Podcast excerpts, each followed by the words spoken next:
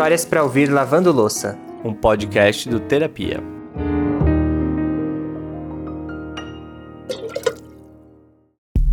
A saudade é a alma dizendo para onde ela quer voltar. E a minha tava morrendo de vontade de encontrar vocês mais uma vez.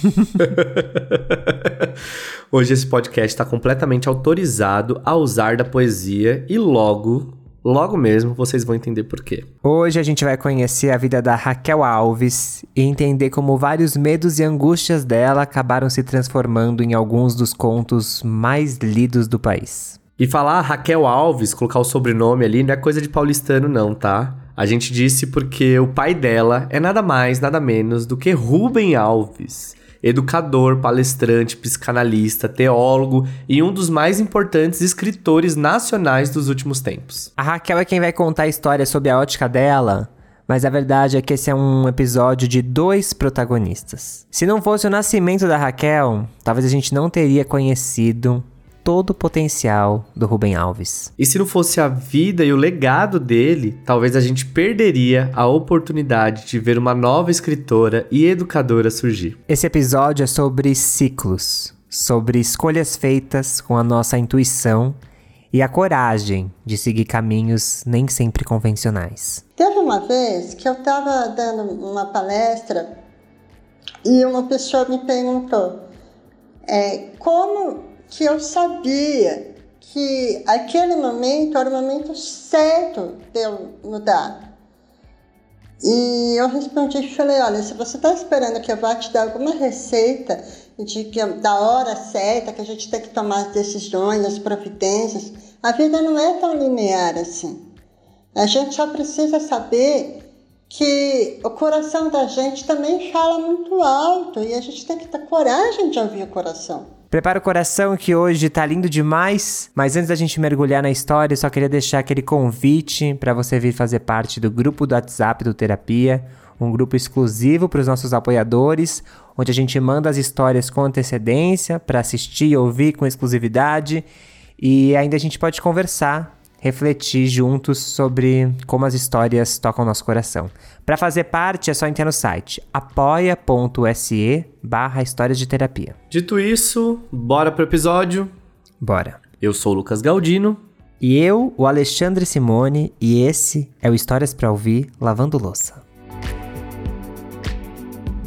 Gente, quando eu tava lá no terceiro colegial, no auge dos meus 17 anos, uma idade ótima pra gente decidir o que a gente vai querer seguir eternamente trabalhando, eu tinha na cabeça que eu queria ser assistente social. Olha só. Antes disso foi quase mecânico, né? Ah, tem essa também. Eu já. Quase não. Eu sou formado em mecânica. já no meu caso, eu sempre pensava que eu ia trabalhar com alguma coisa relacionada à música. Bom, eu sempre toquei violão. Cheguei até a cogitar fazer faculdade de música, mas no fim achei que eu não tinha talento suficiente. e eu acho que, na verdade, é... talento tem sim, tá, gente? Ele gosta de ficar fazendo showzinho aí. Na verdade, não show, né? De verdade. Mas a verdade é que lá atrás a gente jamais ia imaginar que ia encontrar um jeito de viver de um projeto que permite que a gente ouça histórias de pessoas enquanto elas estão lavando louça e a gente ainda divida isso com o mundo. É louco que eu ouvindo agora essa ideia, né? Histórias de pessoas lavando louça. Eu até duvidaria um pouco que isso podia dar certo. Mas aí a vida inventou um caminho para que isso acontecesse e é justamente sobre esses caminhos inesperados que a história da Raquel e do Ruben fala. E talvez seja controlador demais da nossa parte, até prepotente, achar que a gente pode desenhar todo o nosso futuro, né? E eu falo a gente, eu, você que tá ouvindo, enfim, todo mundo. Porque a vida é sempre dar umas risadas de alguns planos que a gente faz, né? E a verdade é que parece que muitas vezes a pessoa que a gente se torna é resultado não só de uma coisa, mas de várias coisas, né? Desde as circunstâncias da vida até as oportunidades que aparecem e as escolhas que a gente faz diante delas. Como diria o próprio Rubem Alves, não haverá borboletas se a vida não passar por longas e silenciosas metamorfoses. E ele foi prova viva disso, porque o nascimento de sua filha foi o que pavimentou o caminho para ele se tornar o escritor renomado que ele virou. Quando eu nasci, eu nasci com lábio leporino. E eu peguei os meus pais de surpresa. Eles não sabiam o que era isso. É, era telefone fixo. A forma que meu pai tinha dele se informar era enciclopédia baixa em casa, alguma coisa assim. Então, assim, era tudo muito diferente do que é hoje. Então, quando a pessoa leva um susto de uma novidade, fala, o que, que eu vou fazer com isso agora? É, isso mexia com a pessoa muito mais, eu acho, que mexe com a gente hoje, porque demorava para ter resposta. E a informação, a orientação que deram para os meus pais é que eu deveria fazer a minha primeira cirurgia com 20, até 24 horas de vida. Então, foi um período de espera muito longo ali na maternidade. Eu fiquei quase um mês internada e nesse tempo todo de reflexão, o meu pai, ele se deu conta que eu teria que lutar para viver, que a vida não ia ser uma coisa gratuita. Eu acho que vale um contexto aqui sobre o que é o lábio leporino para quem ainda não sabe ou enfim não lembra. Tanto ele quanto a fenda palatina são malformações que acontecem no momento da gestação e que podem causar uma abertura que pode ir do lábio ao nariz, e que além do aspecto estético, pode também acarretar dificuldades na fala e na alimentação da criança. No caso da Raquel, ela não podia sugar líquidos, porque da mesma forma que passa o ar, passa o líquido. Então era um baita incômodo e até um perigo. Ela teve que ser alimentada com conta-gotas e colherinha de café durante a infância. Vale citar que a gente tem um episódio da Stephanie que nasceu com fenda palatina e que foi bem focado nessa vivência dela. E eu vou deixar o link aqui na descrição do episódio para quem tiver interesse, porque ela fala especificamente sobre a condição dela. Mas então, logo no primeiro mês de vida da Raquel, o Ruben começou a matutar como é que ele poderia ajudar ao máximo a filha para que ela enfrentasse as dificuldades que, de um jeito ou de outro, iam acabar existindo. E meu pai ficou pensando, né, que eu ia ter que lutar para viver. É, e eu só ia querer lutar se eu quisesse viver. E para eu desejar a vida, eu tinha que descobrir a beleza da vida. Meu pai, naquela ocasião, ele era um acadêmico, já era um escritor, porque ele tinha alguns livros publicados, mas tudo livro com nota de rodapé, aquela coisa fria, né? E ele, naquele momento, na sala de espera da maternidade, ele tomou uma decisão de que ele mudaria o jeito dele de escrever e que a partir daquele momento ele só ia escrever aquilo que saísse do coração dele. É uma questão de linguagem. Vocês, se vocês vão gravar um podcast e vocês querem envolver as pessoas, vocês têm que escolher palavras e tom de voz envolventes. Se a gente quer entrar no coração de alguém, a gente tem que escolher as palavras que saem do nosso coração, senão não toca as pessoas. E foi por assim que nasceu esse Rubem Alves, que hum, cresceu muito enquanto escritor e palestrante, porque ele tocou não só o meu coração, mas de todos os leitores que a partir é, do momento que ele começou a publicar os livros, é, começou, começaram a ler os livros dele. E o coração do Rubem parecia saber que a Raquel ia sofrer com o bullying que naquela época nem tinha esse nome, né, na verdade. Porque, como a gente sabe, criança é sem filtro. E é claro que não ia demorar para Raquel ouvir um monte de besteira, enfim, gozação ali com a condição dela. Então, quando ele começou a escrever as histórias para crianças, aquilo era como se ele estivesse usando os personagens para dar a mão para a filha e ajudá-la a passar por essas tormentas que iam aparecer no caminho. Quando ela ainda era pequena, teve um dia que ela tava chorando sem parar e nem queria ir pra escola de jeito nenhum. E aí, de tanto ela espernear, os pais acabaram deixando mesmo. Ok, pode faltar hoje.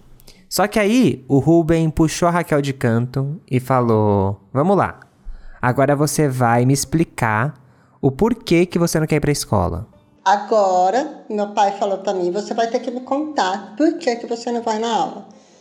E era sempre assim uma conversa dele agachar, olhar nos meus olhos e deixar chorar e falar. E aí eu contei que todos os dias as crianças me perguntavam por que, que eu era do jeito que eu era. E, e eu explicava sempre, eu nasci assim, eu vou ter que fazer cirurgias, mas isso vai demorar.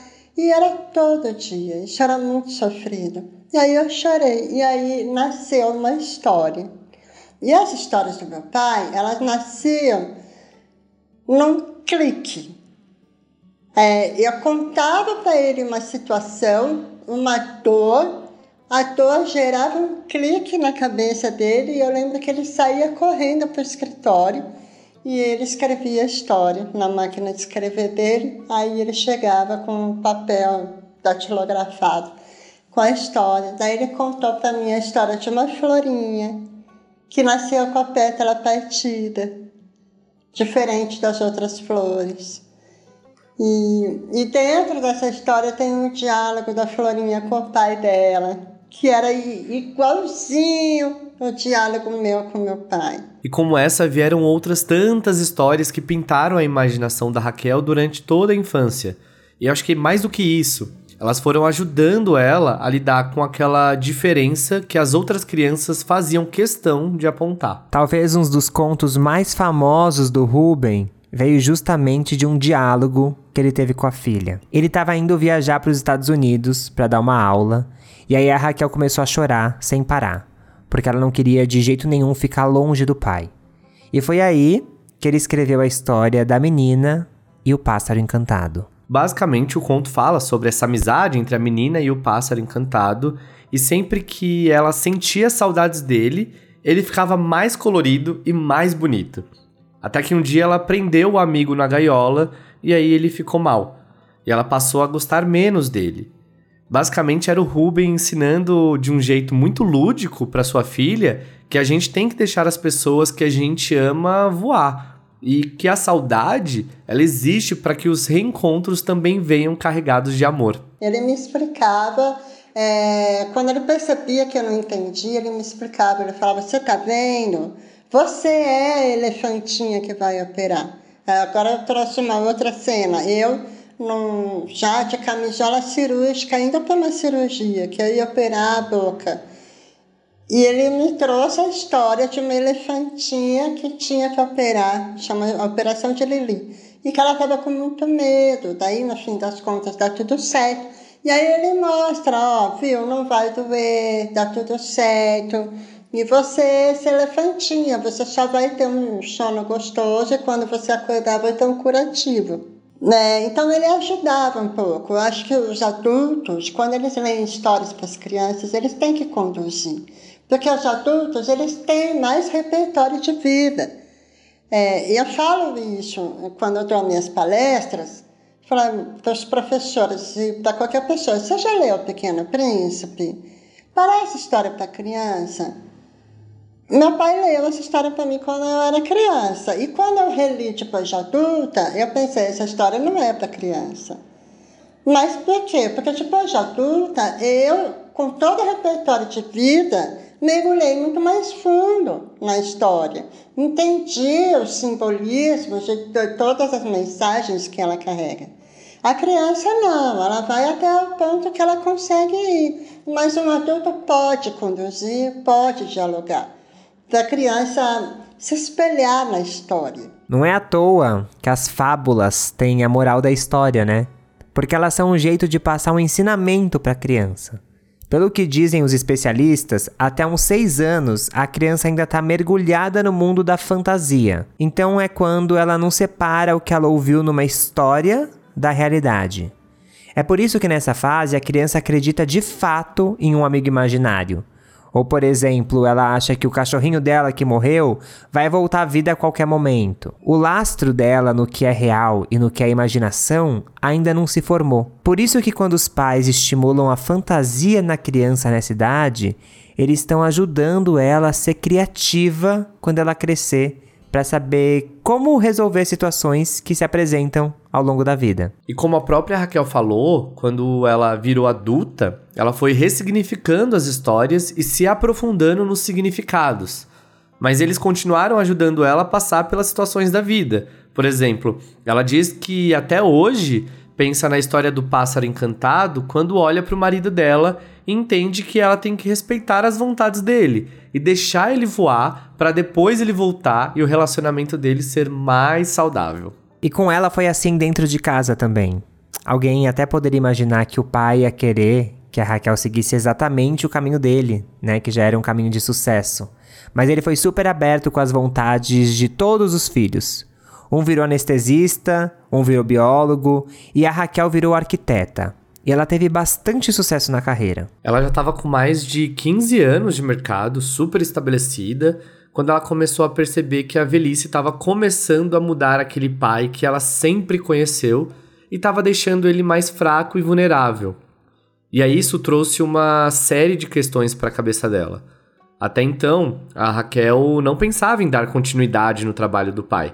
Inclusive, quando ele tocava no assunto, ela era bem direta ao ponto e bem resistente. Eu sou arquiteta. Eu não vou cuidar dessas coisas. Você contrate um profissional. Olha que cruel, né? Mas aí quando eu vi a doença do Monty Python se instalando no corpo dele, porque parece que é isso, que a doença ela, ela faz um download no corpo e ela vai se instalando pouco a pouco, modificando a rotina. Então meu pai foi parando de escrever, parando de viajar e, e aí alguma coisa começou a mudar dentro de mim. E eu percebi que era, era meu aquele negócio. E que eu tinha que tomar uma providência.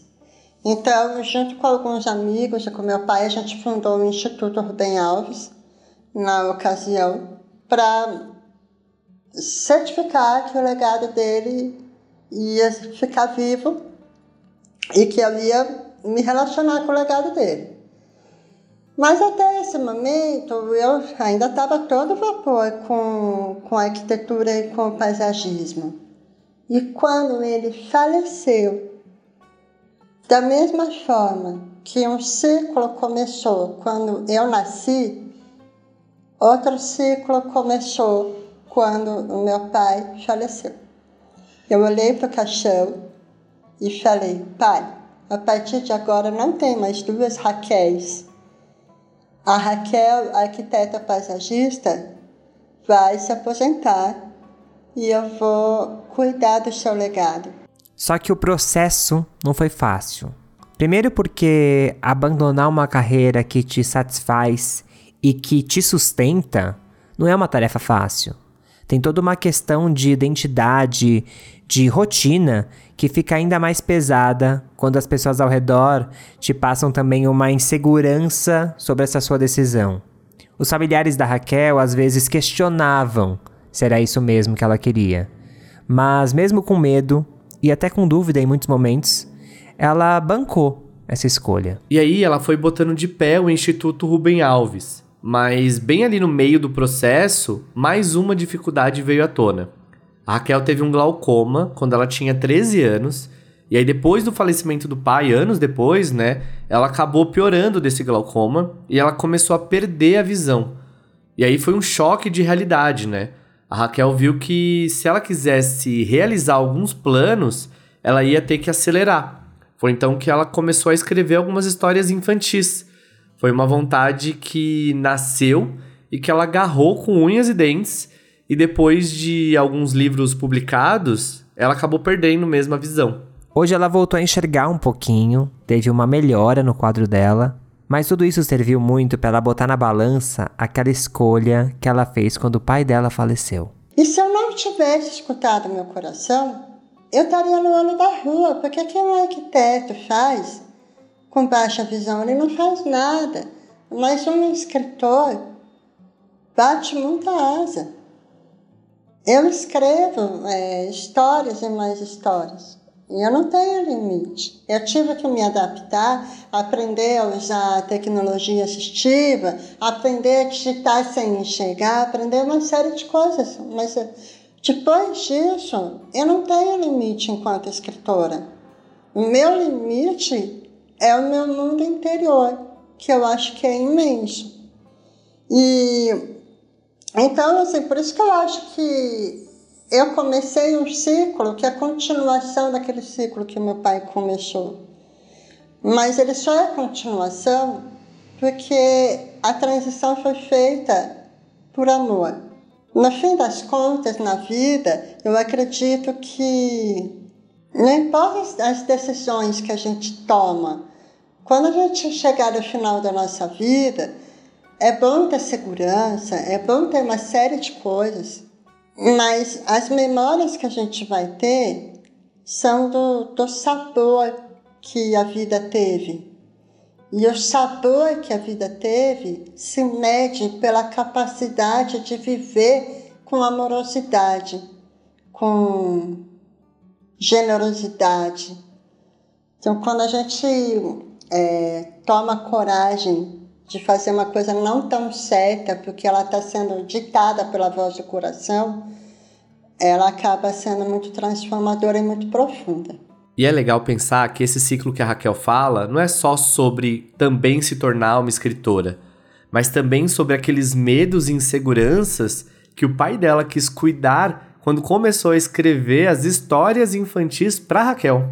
A criança ela talvez não tenha essa noção, mas uma história infantil curador de adultos. Porque o adulto olha a tartaruga que não se aceita, estou falando uma história minha aqui, e ele entende, fala, poxa, eu, eu sou igual essa tartaruga aqui, ó.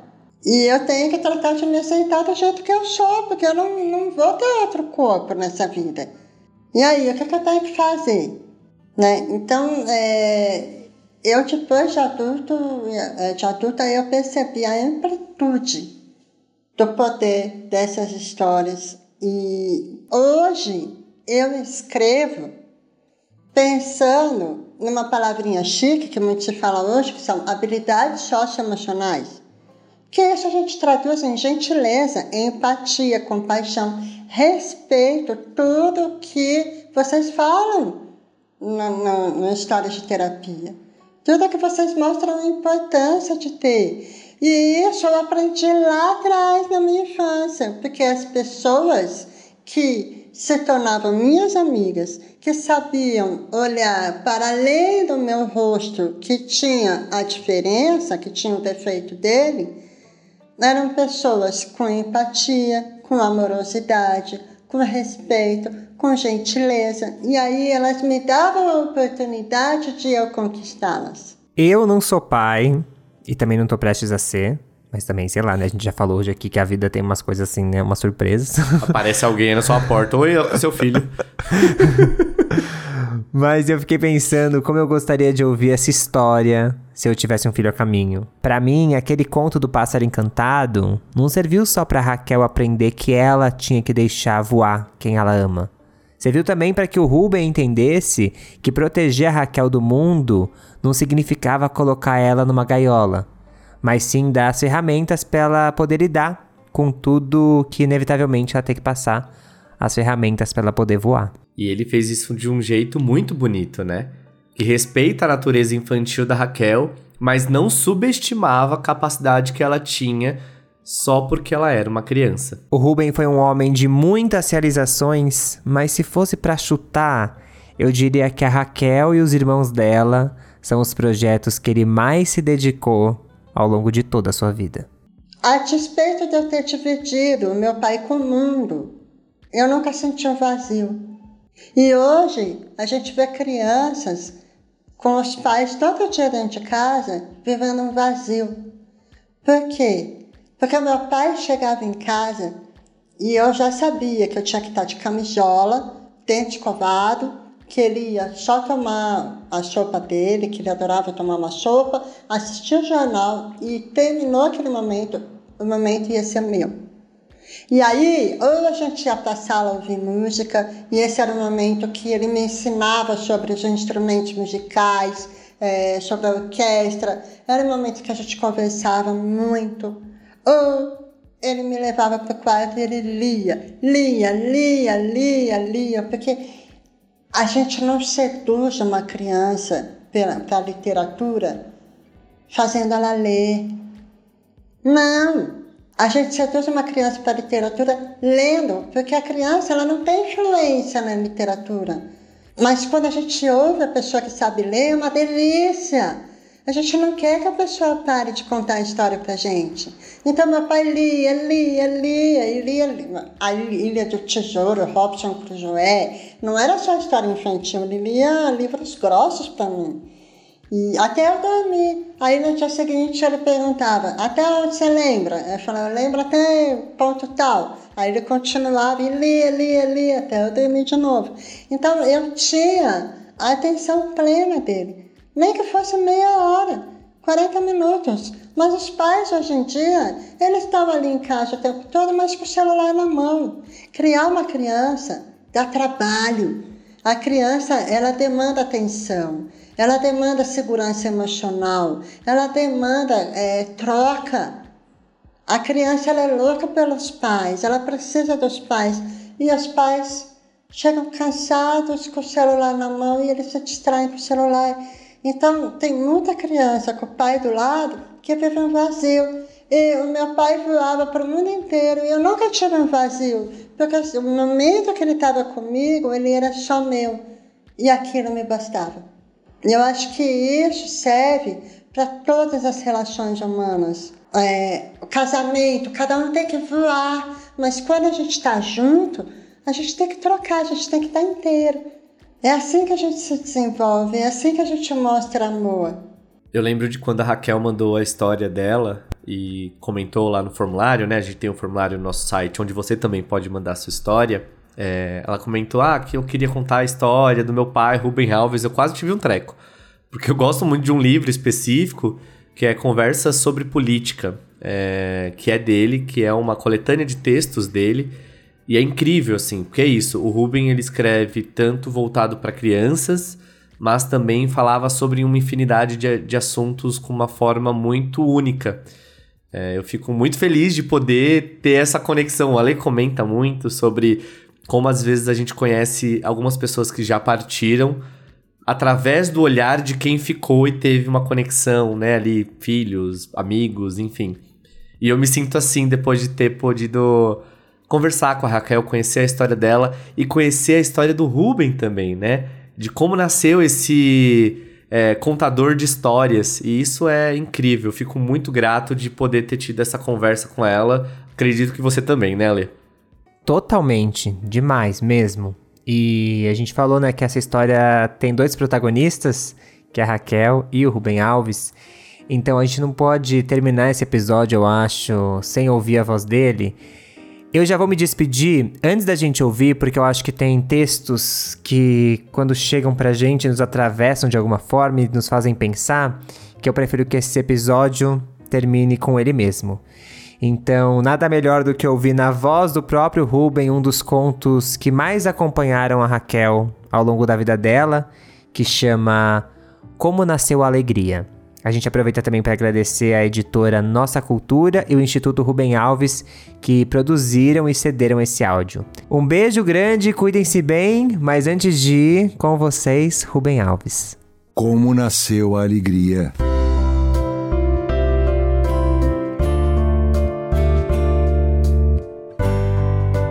Você pode não acreditar, mas é verdade. Muitos anos atrás, a Terra era um jardim maravilhoso. É que os anjos, ajudados pelos elefantes, regavam tudo com regadores cheios de água que eles tiravam das nuvens. Essa era a sua primeira tarefa todo dia. Se esquecessem, todas as plantas morreriam secas, esturricadas. Para que isso não acontecesse, Deus chamou o galo e lhe disse: Galo, logo que o sol aparecer bem cedinho, trate de cantar bem alto para que os anjos e os elefantes acordem. E é por isso que ainda hoje os galos cantam de manhã.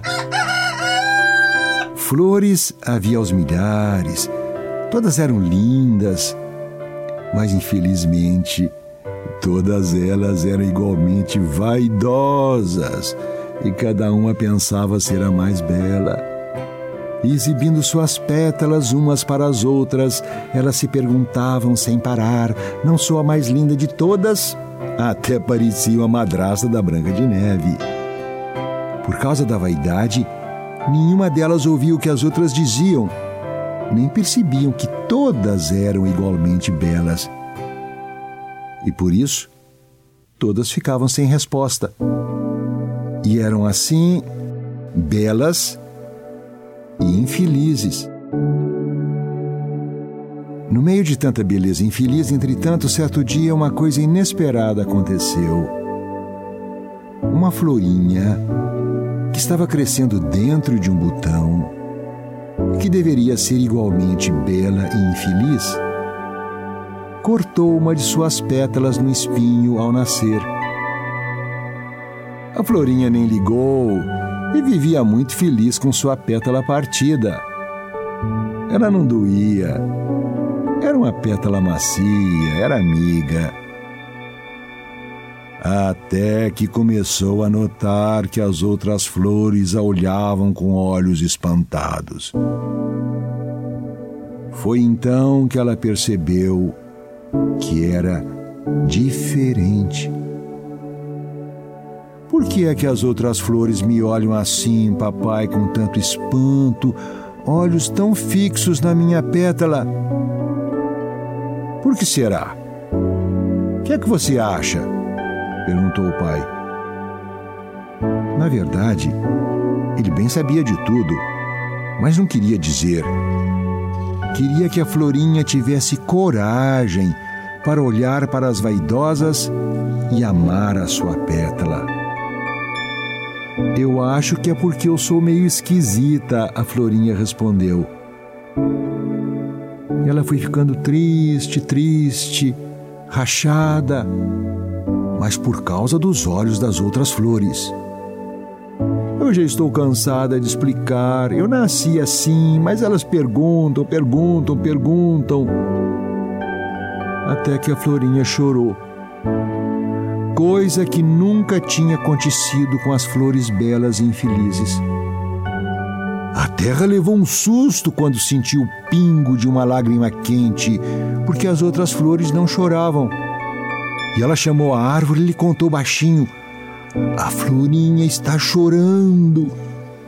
E a terra chorou também. A árvore chamou os pássaros e lhes contou o que estava acontecendo.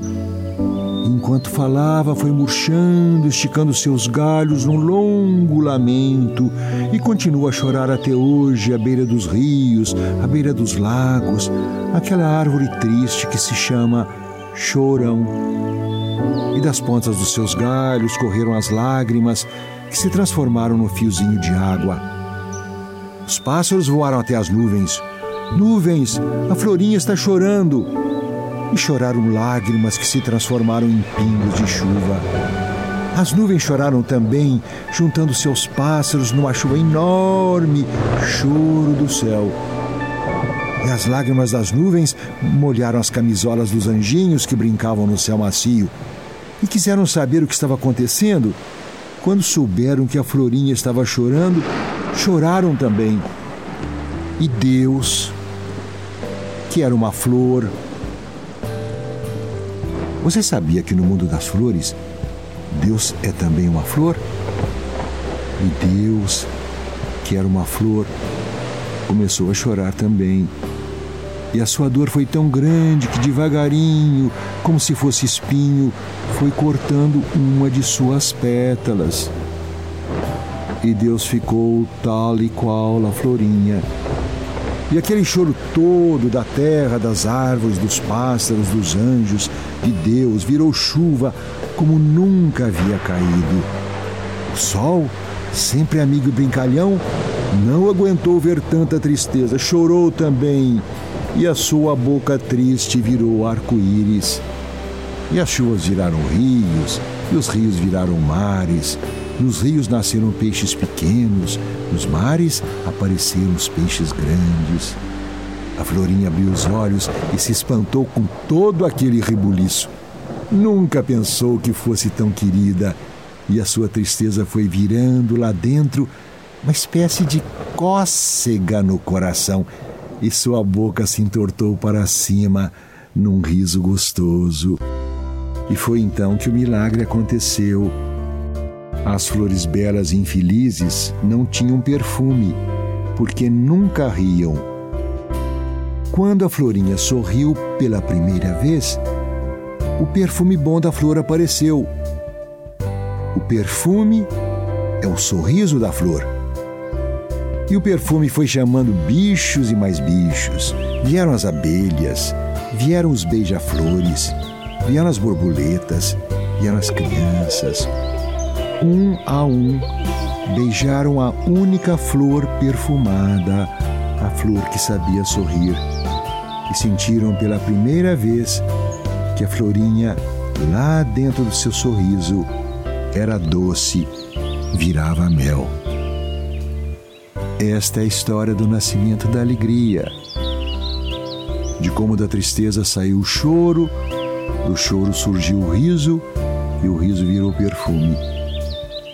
A florinha não se esqueceu de sua pétala, só que desse dia em diante ela não mais sofria ao olhar para ela mas agradava como boa amiga.